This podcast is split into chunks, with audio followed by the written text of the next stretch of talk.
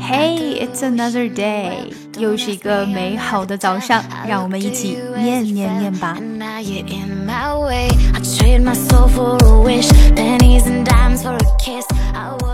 Anders Celsius was a Swedish astronomer who invented a thermometer based on the boiling point and freezing point of water. We know a slightly improved version of his thermometer by the Celsius name and by the word centigrade.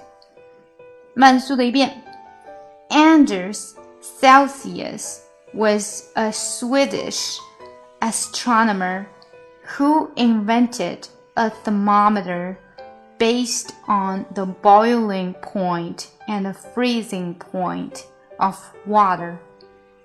We know a slightly improved version of his thermometer by the Celsius name And by the word centigrade.